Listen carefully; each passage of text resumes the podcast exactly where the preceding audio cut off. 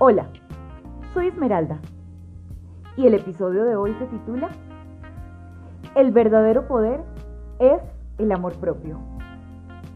Porque así lo concibo, así lo he aprendido a entender también con el transcurso de los años y de los daños, de las experiencias, de las etapas que se van quemando una a una y, aunque si bien es un análisis muy personal, como todos los episodios de mi podcast, mm, esta reflexión parte en gran medida de un cúmulo de experiencias, tanto personales como colectivas, que escucho constantemente de mujeres, unas cercanas a mi vida y de otras no tan cercanas, mm, de temas, de documentos, de libros que he consultado relacionados con estudios de género y empoderamiento femenino, que me he preocupado por indagar. Y por supuesto, de mis propias clientas en las sesiones de coaching y programación neurolingüística que realizo en mi trabajo. Pues hoy te quiero contar que de cada 10 mujeres que recibo en mis sesiones de coaching, 10 tienen una problemática en la que el amor propio o la autoestima, como quieras llamarle, brillan por su ausencia o en el mejor de los casos, su relación consigo misma está en cuidados intensivos, por llamarle de algún modo. Y es que lo que tienen en común todas estas mujeres y todas estas historias son, a mi modo de ver, básicamente dos aspectos en común. Uno es el sufrimiento que cada una de estas mujeres padecía en carne propia, por supuesto, y dos, la causa de aquel sufrimiento que, curiosamente, se cimentaba en lo mismo. Y es que, sin lugar a dudas, todo drama femenino que se transforma en crónico tiene como origen o como causa, fundamentalmente, en palabras más o palabras menos, la ausencia del amor propio. En múltiples casos, cuando una mujer sufre de una manera patológica, no importa si es en el plano de las relaciones sentimentales, de, pues de pareja, si es en el plano profesional, familiar o social, que no logra gestionar sus asuntos en términos emocionales, psicológicos y o espirituales. El punto es que si tal mujer atraviesa la línea del dolor y pasa a ese sufrimiento infernal e inmanejable, es definitivo que algo está fallando en la autoestima de esa mujer. No está por demás el reconocer que las mujeres solemos tener a menudo desequilibrios hormonales por un tema biológico. Así como también el decir que pues por construcción social o cultural, las mujeres hemos venido labrando a través de muchos años una imagen o un rol, en cierto modo, un estereotipo, que pese a que no sea 100% aplicable en absolutamente todas las mujeres de toda la humanidad, sí que se aproxima mucho a lo que es el universo femenino de una importante mayoría, como por ejemplo el predominio de lo emocional sobre lo racional al momento de decidir. O por ejemplo esa altísima sensibilidad que solemos manejar constantemente. Esa tendencia a tener múltiples pensamientos y ocupaciones en simultáneo somos unas expertos en eso. Y además de todo hacerlo bien, ¿no? Y ese innato instinto hacia la protección, la, compasión, la ternura, la sensualidad y la belleza. Queramos o no, todo ese compendio genera un estereotipo. Y juntando todo aquel cóctel hormonal, psicológico, cultural y social, Imagínense la bomba. Es apenas lógico que todo ello incida notoriamente en que gestionemos de una manera muy distinta los conflictos que los hombres. Esto en términos de género y biología elemental, ¿no? Sin embargo, hay una enorme diferencia en lo que respecta a una pataleta usual causada por uno que otro desorden hormonal y un conflicto que se transforma en una verdadera calamidad habitual que se instala y que comienza a impactar negativamente sobre todas las esferas de nuestra vida, sobre los seres que nos rodean y sobre las actividades cotidianas que realizamos. Cuando tales pataletas o frustraciones o desacuerdos o estados de ánimo se transforman en un auténtico cuento de horror del que ya no se logra salir tan fácilmente o tan airosamente, y ya no es un simple episodio ocasional, sino que es una rutina. Tanto así que comienza a degenerar todos nuestros vínculos, relaciones, roles, deseos, pensamientos, de una manera muy nociva y permanente. Ahí, ahí nos encontramos frente a una situación ligeramente patológica. Y es cuando, por ejemplo, a ver, carezco de algo y sufro, pero a un nivel desgarrador por no tenerlo como pareja o un estado civil en particular o determinados bienes materiales o alcanzar algunas metas en concreto. O por ejemplo, cuando estoy viviendo una situación que me incomoda o me hiere, pero no logro salir de allí, porque me siento absolutamente estancada, experimentando el bloqueo de primera mano. O cuando sencillamente sucede algo que se escapa de todo mi control, desacomodando todo mi mundo. Y definitivamente no sé, no tengo idea, no comprendo y no cuento con la capacidad o con las herramientas pues para gestionar asertivamente todo ello. Ahí es cuando se requiere urgentemente, creo yo, desarrollar aquel poder que todas, oigan bien, todas tenemos dentro pero que definitivamente hay que descubrirlo, trabajarlo, pulirlo, hacer uso sabiamente de este. Y como todo superhéroe, o en este caso superheroína, de majestuosos poderes, pues ponerlo al servicio de los demás. En este caso, el poder más vigoroso de todos, el de amarse a sí misma. En ese orden de ideas yo Hoy te quisiera hacer un cuestionamiento, pero que solo te responderás a ti misma. Comencemos. ¿Cómo te hablas cuando te observas? ¿Cuántas veces al día te observas con reproche? ¿Cómo te tratas cuando te fallas? ¿Cuántas veces al día te desprecias? ¿Cómo respondes ante la crítica y cómo respondes ante los elogios? ¿Cuán comprometida estás contigo misma en un rango de 1 a 10? ¿Cuánto te exiges y cuánto te felicitas por lo que logras? ¿Cuántas veces te has permitido soñar y por cuántos de esos sueños has empezado a trabajar? ¿Cuándo fue que dejaste de amarte? ¿Cuánto hace que no te perdona? ¿Cuántas veces te has ignorado? ¿Cuántas veces has silenciado tu propia voz? ¿Cuántas veces te has puesto de última en tu lista de prioridades? ¿Cuánto hace que no te complaces? ¿Cuándo fue la última vez que te reíste a carcajadas? ¿Cuándo fue la última vez que te sentiste sin complejos? ¿Cuándo fue la última vez que alzaste la voz para defender tus ideales?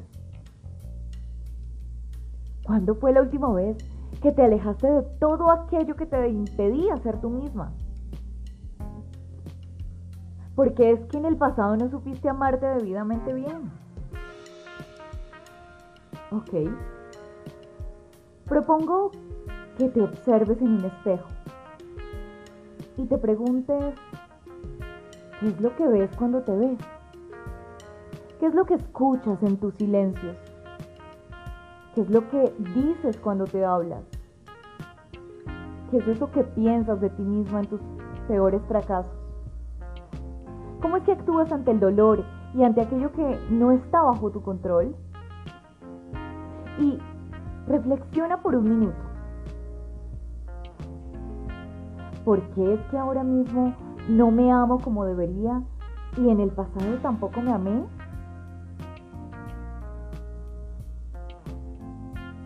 No me amaba, tal vez, porque durante mi infancia no recibí el amor, la atención y los cuidados que sentí necesitar. Por tanto, había un tremendo instinto que me generaba terror a no ser suficiente, a no ser querida, a ser abandonada de nuevo, a quedar otra vez desprotegida, en el limbo, a perder el poco afecto que alguien haya podido otorgarme, aunque no fuesen más que migajas. O no me amaba, tal vez porque nadie me dijo jamás que era lo suficientemente hermosa, valiosa, capaz, inteligente, generosa, amable, buena o valiente. O no me amaba, tal vez porque otros dijeron que yo era justo lo opuesto, que era horrible, que no valía, que era incapaz, que era tonta, que era miserable, que era perversa, débil, que era una perdedora. ¿Y yo? Yo les creí. O no me amaba, tal vez porque un día alguien modificó perversamente la imagen que tenía de mí misma al dañarme, al denigrarme, al maltratarme, al sabotearme y profanarme en lo físico, en lo mental o en lo emocional. Y desde entonces comencé a despreciarme, a percibirme poco merecedora y a ser cómplice de mi propio sufrimiento, de mi propio dolor. Comencé a permitir indignidades, agravios y malos ratos de todo tipo. Comencé a otorgarle permiso a seres oportunistas para que tomasen de mí lo que desearan, sin poner un ápice de resistencia. Y por consiguiente, aprendí a sentarme en aquel lugar llamado victimismo. Y como es lógico, al sentirme una absoluta víctima, por consecuencia, a encontrar victimarios a mi paso que colaboraban con mi trance. Y me senté tanto rato ahí, en el victimismo, hasta que me quedé profundamente dormida. Y durante mucho tiempo permanecí de ese modo, asumiendo que no había nada mejor para mí, que incluso me merecía experimentar la escasez, la mediocridad y la indignidad en mi vida, en los vínculos que establecía o en el amor que iniciaba desde el propio, mismo que por supuesto brillaba por su ausencia. Mucho tiempo estuve allí, aletargada y hasta resignada, con pulso, pero sin vida. Porque siento que uno muere y nace muchas veces durante la misma vida. Allí estaba, entregando tanto hasta quedarme vacía. Sumida en la peor mendicidad de todas, la mendicidad del alma, la que suplica por unas gotas de atención, la que se complace con unas migajas de afecto y la que se conforma con una miseria de supuesto amor. Sin embargo, y bajo el costo de mi propia sangre y de mi propia ruina, finalmente un día me levanté del suelo, bastante rota, por cierto, mas aún con vida. Y esta vez no era el pulso lo único que me lo indicaba, no. En cambio, fue un hambre voraz en mi espíritu adormecido la que me sacudió. Me anestesió las heridas y me llenó de vigor. Aquella hambre que solo surge tras caer al pantano y tocar el fondo, que a la vez es precioso puesto que es justo allí donde comprendes que tras estar en el mismo fondo, no hay otra alternativa más que salir a la superficie y flotar. Y entonces lo hice, floté. Y encontré mi propia isla, en donde hallé un mar cristalino y puro, en donde por fin pude observarme como en verdadera, transparente, hermosa, mágica y cubierta de esplendor. Y entonces descubrí mi poder más valioso y empecé a utilizarlo. El poder que desde entonces y hasta hoy me ha hecho crecer, avanzar, conocerme. Y lo más hermoso, dar a otros desde lo que me sobra y no desde lo que carezco. El poder que me hizo mirarme con los ojos reales. El poder que me hizo escucharme con la voz de la intuición. El poder que me hizo por fin comprender que no necesito competir contra nadie. Competir contra nadie. Porque soy única. Y es justo eso lo que me hace fabulosa. El poder que me llevó a reflexionar respecto a que no puedo cambiar el pasado, por tanto lo debo dejar ir con todo lo doloroso o pleno que haya podido ser. Y que tampoco está en mis manos predecir el futuro o controlarlo. Y entonces debo fluir en mi presente con absoluta conciencia y conexión cada día de mi vida.